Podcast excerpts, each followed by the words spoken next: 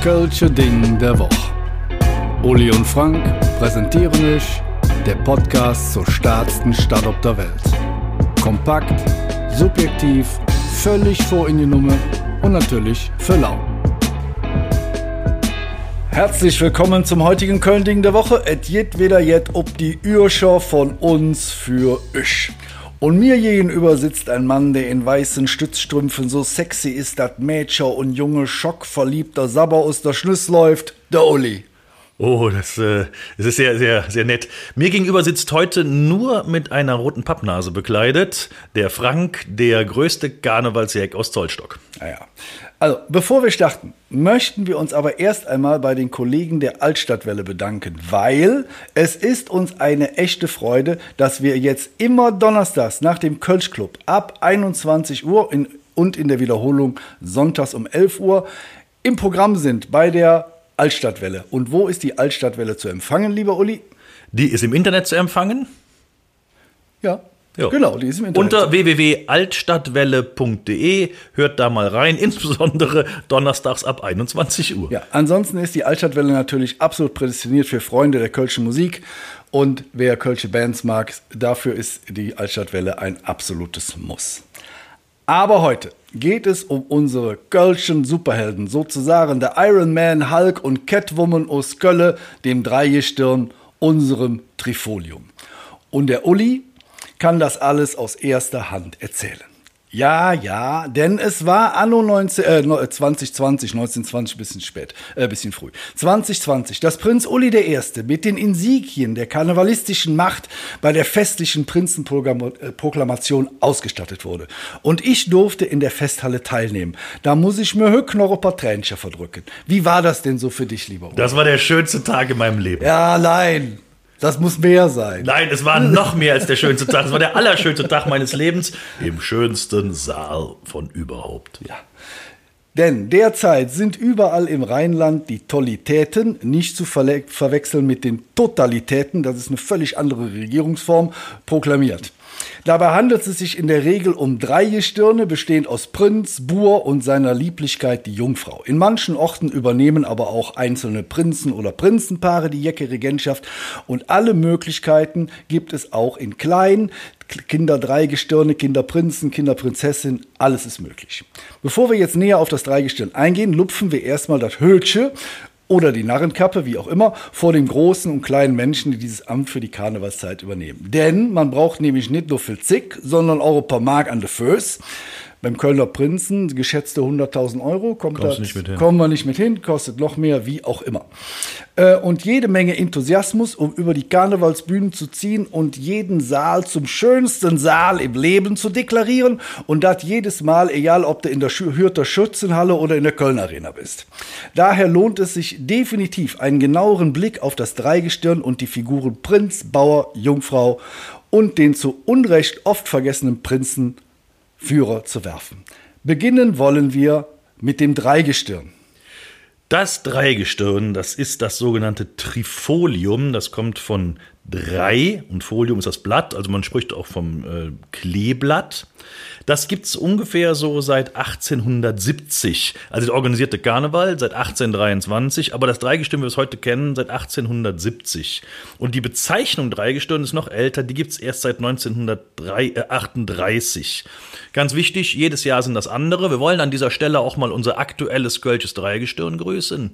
Herzliche Grüße an Prinz Sascha I., Bauer Werner und ihre Lieblichkeit Jungfrau Frieda, die ja eine ganz besondere mm, Verbindung haben. Das weißt du natürlich, ne? Ja, das weiß ich natürlich. Das ist erstmalig in der Karnevalsgeschichte und es gab immerhin schon 151 Prinzen in Deutschland, äh, in Köln, in Deutschland noch viel Tausende mehr, äh, die aus einer Familie stammen. Weil der Bauer und die Jungfrau sind Brüder und diesen Satz kann man auch nur in Köln erklären. Die Jungfrau ist die Mutter vom Prinzen.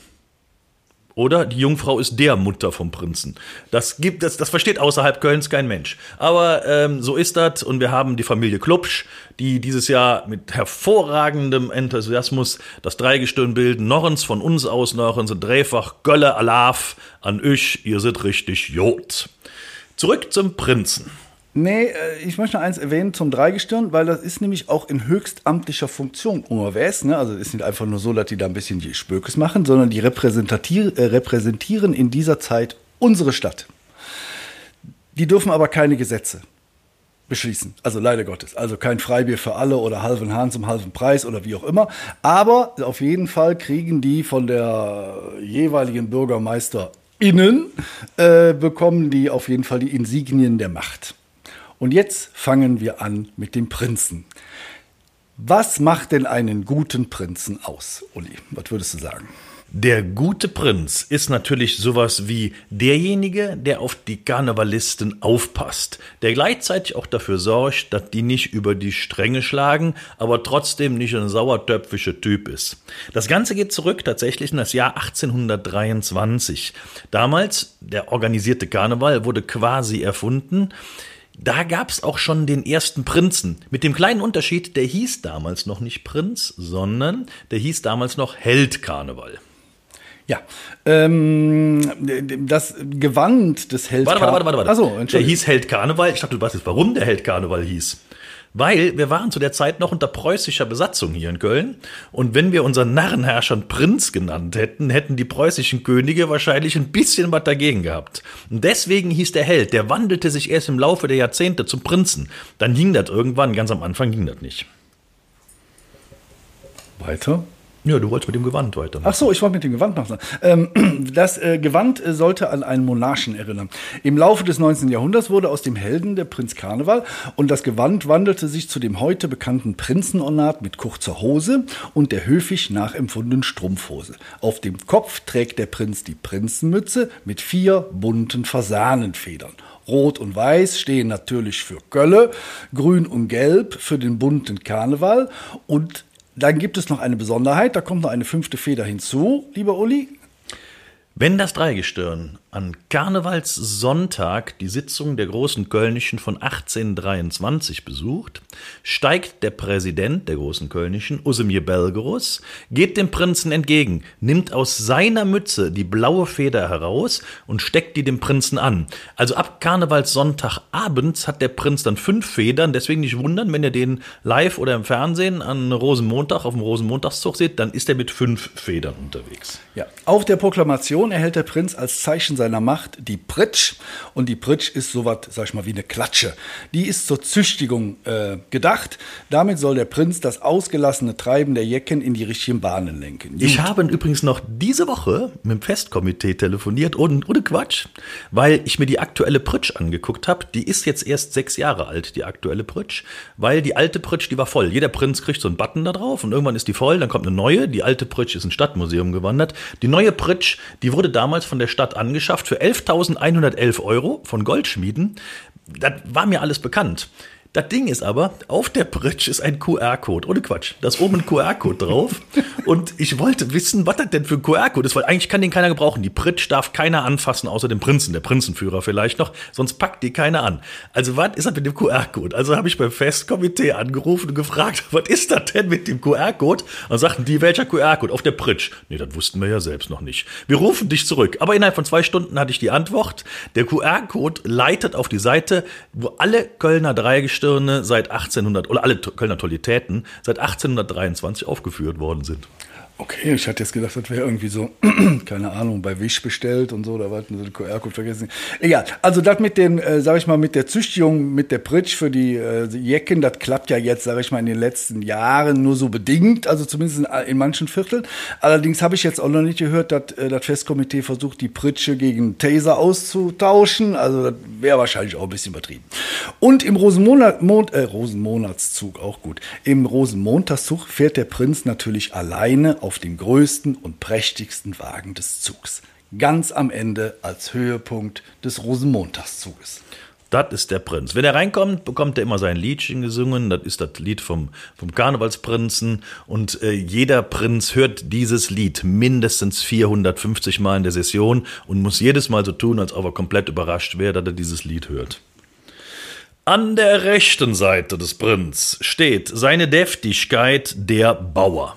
Ja, Ähm, der repräsentiert die Wehrhaftigkeit der Stadt. Er trägt ein Kettenhemd, ähm, eine sehr alte Darstellung, auch ein Schwert ähm, und steht für die Wehrhaftigkeit der Stadt. Auch der schwere, eisenbewehrte Dreschflegel des Bauern ist wenig dafür gedacht, Korn zu dreschen, sondern eher um die Feinde der Stadt zu Brei zu schlagen.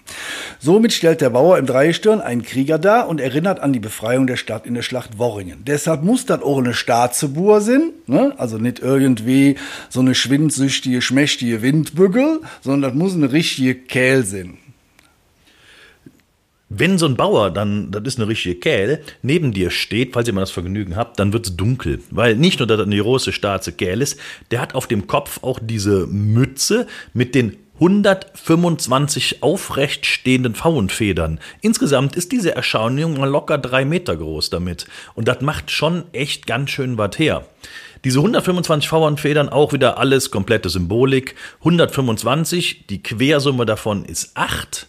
Und wenn man die acht hinlegt, ist das das Symbol der Unendlichkeit. Und das ist deswegen das Symbol für die unendliche Treue des Bauerns zu unserer Stadt Köln. Ja, also um da drauf zu kommen, da muss schon so manches Kölsch getrunken haben, oder? Der Bauer, ähm, der unsere Stadt verteidigt gegen alle Feinde und der überhaupt die Wehrhaftigkeit darstellt, der bekommt bei der Proklamation die Stadtschlüssel verliehen. Also während der Prinz die Pritsch kriegt, bekommt der Bauer die Stadtschlüssel verliehen. Damit kann er die Stadttore auf und zuschließen, damit keiner erin oder rusket, der nicht rein oder raus soll aus der Stadt. Der passt auf uns auf, der Bauer. Ja, und am Rosenmontagszug fährt der Buhr mit der Jungfrau auf einem prächtigen Festwagen. Jetzt kommen wir zum eigentlichen Highlight des Dreigestirns. Das ist die Lieblichkeit, die Jungfrau. Das ist das Schönste, was Köln zu bieten hat, ist in jedes Jahr, in jeder Session ist das die Jungfrau. In der immer noch männerdomierten Karnevalswelt wird diese regelmäßig von einem Mann dargestellt. Gut, das ist halt so. Ne? Die Jungfrau trägt ein römisch anmutendes Gewand, welches an unsere Stadt Gründerin sagen, äh, sagen wir mal, erinnern soll an Agrippina. Ihre Krone ist den Zinnen der Stadtmauer nachempfunden und die Jungfrau ist somit das Symbol, dass die Stadt Köln unverletzlich und uneinnehmbar ist. Wenn man sich die Krone genau anguckt, das sind wirklich wie so eine Stadtmauer und unsere mittelalterliche Stadtmauer, die halt 1880 abgerissen worden ist, die ist niemals überwunden worden. Und deswegen ist die Jungfrau das Symbol der unverletzlichen, unberührten Stadt Köln. In den Jahren 38 und 39 wurde die Jungfrau tatsächlich jeweils durch eine Frau dargestellt. Hintergrund waren damals die Nationalsozialisten, die äh, Homosexualität äh, verboten hatten und dadurch, sage ich mal, eine äh, weibliche Jungfrau hm, initiiert haben, wie auch immer man das, den Quatsch und Scheiß da äh, betiteln soll. Im gleichen Zuge wurden die bis zu diesem Zeitpunkt üblichen männlichen Funke Mariechen der Tanzgarde durch weibliche ersetzt. Doch während man 1949 beim ersten Dreistirn nach dem Krieg wieder auf männliche Jungfrauen setzte, blieb die Tanzgarde bis heute bei den weiblichen Funke Mariechen. Das können wahrscheinlich nur Das können nur Männer. lecker Mädchen, ja, wie genau. Hüppe und Danze. Auf der Proklamation erhält die Jungfrau einen Spiegel, damit sie sich selbst ständig bewundern kann. Allerdings ist das eine vergleichsweise junge Tradition, denn erst seit 1993 wird der Spiegel überreicht. Ne? Jetzt würde man eher wahrscheinlich ein Handy geben für Selfies oder wie auch immer, aber damals hat der Oberbürgermeister Boyer die Idee gehabt und das wurde natürlich direkt in die Tat umgesetzt. Das war aber wirklich wichtig, weil bis 1993 hat der Prinz die Pritsche gekriegt, der Bur kriegt die Stadtschlüssel und die Jungfrau hat ein Lächeln bekommen. Und das hat Oberbürgermeister Burja halt gewurmt. Und deswegen kam man auf die Idee, ihr den Spiegel zu geben. Jetzt kommen wir aber zum eigentlichen, sag ich mal, Orga-Talent des Dreigestirns. Und das ist der Mann im Hintergrund, der Mann im Schatten sozusagen. Das ist der Prinzenführer. Der Prinzenführer, das ist der Manager des Dreigestirns. Ohne den wären diese drei, ehrlich gesagt, aufgeschmissen. Er sorgt dafür, dass die immer rechtzeitig am richtigen Ort sind, alles dabei haben, was sie brauchen. Und der kümmert sich darum, dass die einfach schlichtweg gut organisiert sind. Deswegen, das ist A, der heftigste und B, der undankbarste Job im Kölner Karneval, wenn du hier Prinzenführer bist. Der steht dann mit äh, schwarzem Frack, Fliege und Schärpe auf der Bühne immer so leicht, leicht äh, äh, halb links, halb rechts verdeckt, damit er sofort einschreiten kann, wenn irgendwas ist. Wenn zum Beispiel das Dreigestirn Orden braucht, dann greift er in die Tasche, gibt denen die Orden an. Wenn das Dreigestirn irgendwie eine Runde ausgeben will, eine Spende machen will, der hätte das Geld in der Tasche. Die haben ja keinen Platz für so ja das Dreigestirn. Und der ist einfach da, auch wenn irgendwas schief geht. Er greift sofort ein und kann bei allem helfen. Ja, also neben all den kleinen, großen Orgakram, wie der Uli schon gesagt hat, auf die Uhrlore oder ist es Auto parat oder jedes hier noch Red Bull, damit die dann auch alles durchhalten, hatten die jeweiligen Prinzenführer aber auch manchmal größere Probleme zu bewältigen. Denn nicht alle Prinzen waren so sauber, wie das Festkomitee es gerne gehabt hätte. Zum Beispiel musste Prinz Rudi I. 1983 kurz vor der Proklamation wegen gefälschter Kurzarbeiterabrechnung zurücktreten. 1999 trat das ganze Dreigestirn mal direkt zurück, nachdem dem schnieken Prinz im Hanana Betrugsvorwürfe zur Last gelegt wurden und auch die Jungfrauen kann es treffen, denn Jungfrau Helmi musste Tschüss sagen, weil er den Pressefotografen eine gehauen hat. Aber ehrlicherweise so ein bisschen Verständnis habe ich für diese Eskapaden. Das ist eine wahnsinnige stressige Geschichte. Das Dreigestirn hat je nach Session zwischen 380 und 450 Auftritten. Das heißt, die sind achtmal am Tag irgendwo und begrüßen den schönsten Saal des Lebens. Dabei sind die Hälfte davon Auftritte in Sozialbereichen. Das heißt, die gehen in Altenheime, Kinderheime, die gehen sogar in Hospize rein. Und jetzt stell dir die Situation vor. Du bist als Prinz oder als Dreigestirn unterwegs, gehst in ein Kinderhospiz. Anschließend gehst du da raus, nimmst dreimal tief Luft und stehst in der Köln Arena auf der Bühne und äh, 8000 angesoffene Jecken feiern dich wie nichts Gutes. Das musst du auch im Kopf erstmal verkraften an der Stelle. Ja, ich für die Jungfrau, die den Pressemann eine gehauen hat, habe ich auch Verständnis, aber Kurzarbeiterabrechnung, da ist sagen wir mal, wenig gut. Verständnis. Ja, das okay. ist ja auch vorher gewesen. Das war ja vorher. Also, also, wie auch immer. Das wird natürlich unserem derzeitigen Prinz Sascha in dieser Session absolut nicht passieren. Wobei ich, der war ja auch, glaube ich, jetzt schon wieder krank. Der konnte ja nicht nach Berlin fahren. Das Kinderdreigestirn musste einspringen und wie auch immer. Lange Rede, kurzer Sinn. Wir wünschen unserem diesjährigen Dreigestirn alles, alles Gute, Gesundheit, haltet durch, haltet die Menge am Kochen und das ist nicht immer ganz so einfach. Und wir wünschen euch einfach allen eine wunderschöne Session. Das gilt natürlich nicht nur für das Kölner Dreigestirn, sondern alle, die im Umland uns zuhören, alle Prinzen, Prinzessinnen, Kinderprinzen, Kinderprinzessinnen und was das alles geht. Wir wünschen euch viel Freude im Faste leer, rockt die Säle, das ist definitiv die schönste Session eures Lebens. Alaf.